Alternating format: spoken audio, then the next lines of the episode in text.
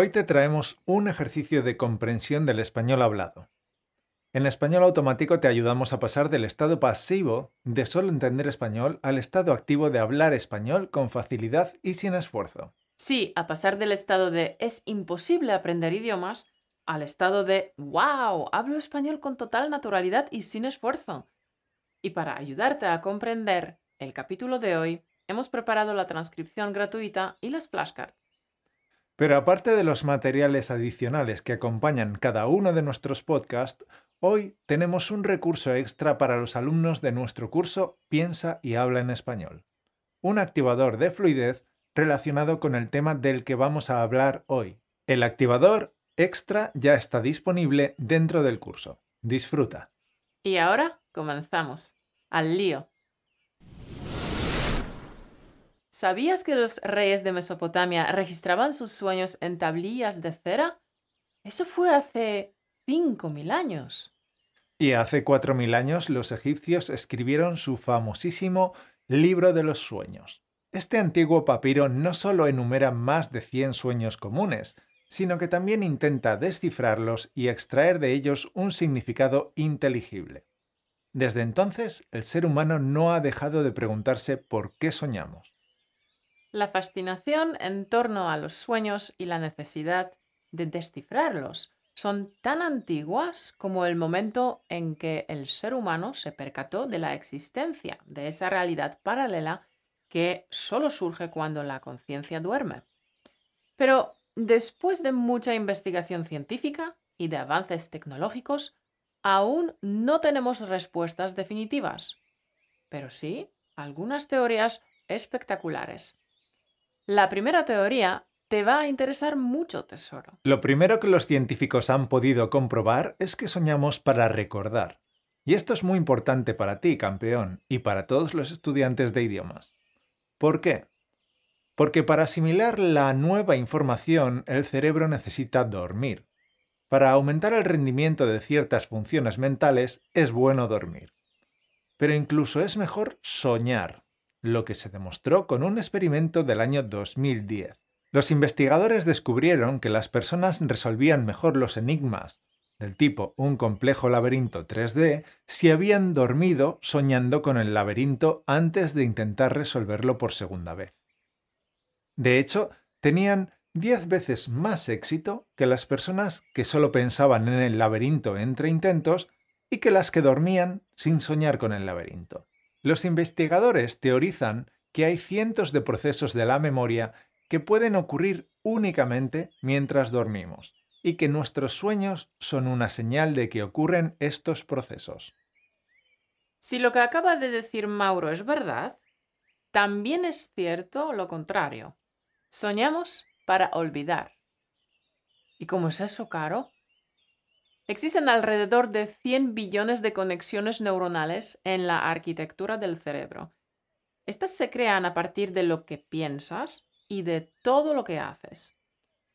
Una teoría neurobiológica del sueño llamada aprendizaje inverso sostiene que mientras dormimos, y sobre todo en los ciclos de sueño REM, el neocórtex revisa estas conexiones neuronales y desconecta las innecesarias.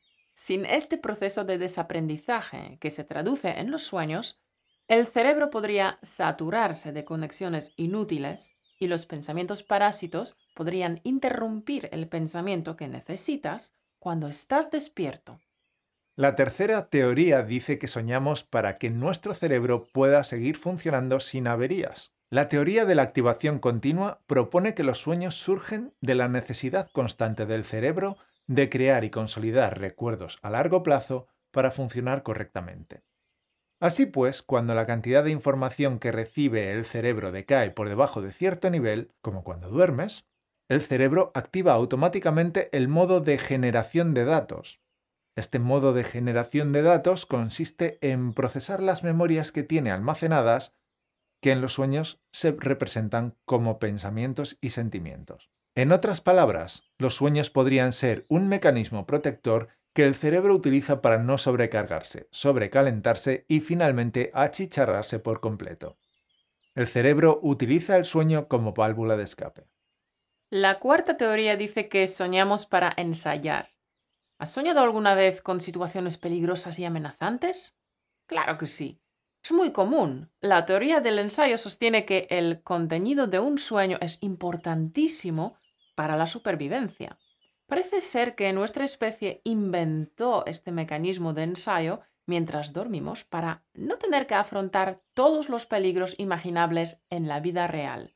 Es decir, si sueñas por la noche con un lobo que te persigue por el bosque, o sueñas que luchas en un callejón oscuro con un ninja, estos sueños te permiten practicar dichos peligros. Es decir, soñando practicas tu instinto de lucha o huida.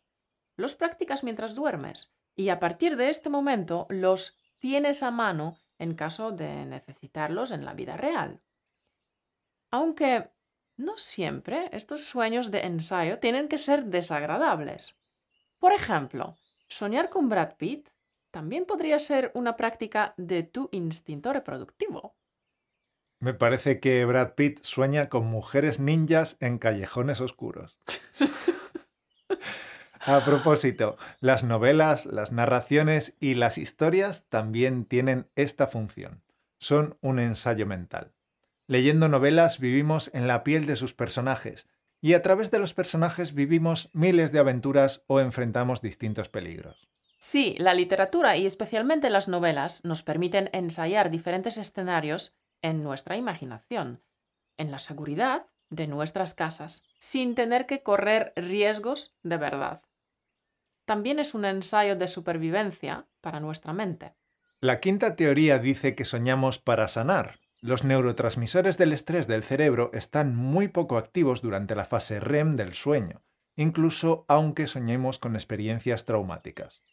Eso llevó a algunos investigadores a teorizar que uno de los propósitos del sueño es abordar experiencias dolorosas para permitir que nuestra psique se cure. Mientras dormimos, los neurotransmisores del estrés están adormilados, por tanto, revivir eventos traumáticos en sueños puede darte una perspectiva más clara y la capacidad de procesarlos mejor en tu vida real. Incluso se ha observado que las personas que sufren de estrés postraumático o de un trastorno depresivo tienen problemas para dormir y soñar. Y eso ha llevado a algunos científicos a creer que no soñar puede ser un factor que contribuye a esas enfermedades. La sexta y última teoría de la que queremos hablar hoy dice que soñamos para resolver problemas. Lo curioso es que los sueños carecen de la lógica convencional. En los sueños todo es posible, porque los sueños no se someten a las leyes de la física. Gracias a ello, en tus sueños la mente puede crear escenarios de manera ilimitada para ayudarte a captar problemas y formular soluciones que podrías no considerar cuando estás despierto. John Steinbeck lo llamó el comité del sueño. Steinbeck escribió. Es una experiencia común que un problema difícil esté resuelto por la mañana después de que el comité del sueño haya trabajado en él. De hecho, hay un dicho en España que hace referencia a esta teoría. Si tienes un problema complejo, los españoles te aconsejan que lo consultes con la almohada. Antes de hacer nada, consúltalo con la almohada. De esta manera, durmiendo, nuestra mente es capaz de encontrar soluciones u obtener inspiración para resolver un problema o tomar una decisión difícil. Bien figura, estas son solo algunas de las teorías más prominentes. Conforme la tecnología progresa, el ser humano comprende mejor el cerebro. Y tal vez un día descubramos, de forma definitiva, por qué soñamos. Esperamos que te haya gustado el capítulo de hoy, que te haya despertado la curiosidad o que te haya hecho pensar sobre este misterioso fenómeno del sueño. Si ha sido así, danos un me gusta para que podamos seguir preparando vídeos como este, con los que puedas practicar tu escucha, tu listening en español. Te recordamos que como siempre tienes disponible la transcripción gratuita y las flashcards con el vocabulario de este capítulo. Además, para los alumnos de nuestro curso Piensa y habla en español, hay un ejercicio de activador de fluidez extra que ya está subido al curso. Los links de todos estos recursos adicionales los encontrarás debajo en las notas del programa. Volveremos a conectar la semana que viene. Te deseo que tengas una semana extraordinaria y productiva. Hasta el lunes. Un beso.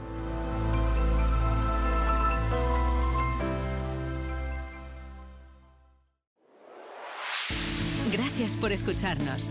Únete a la conversación en españolautomático.com o busca español automático en iTunes.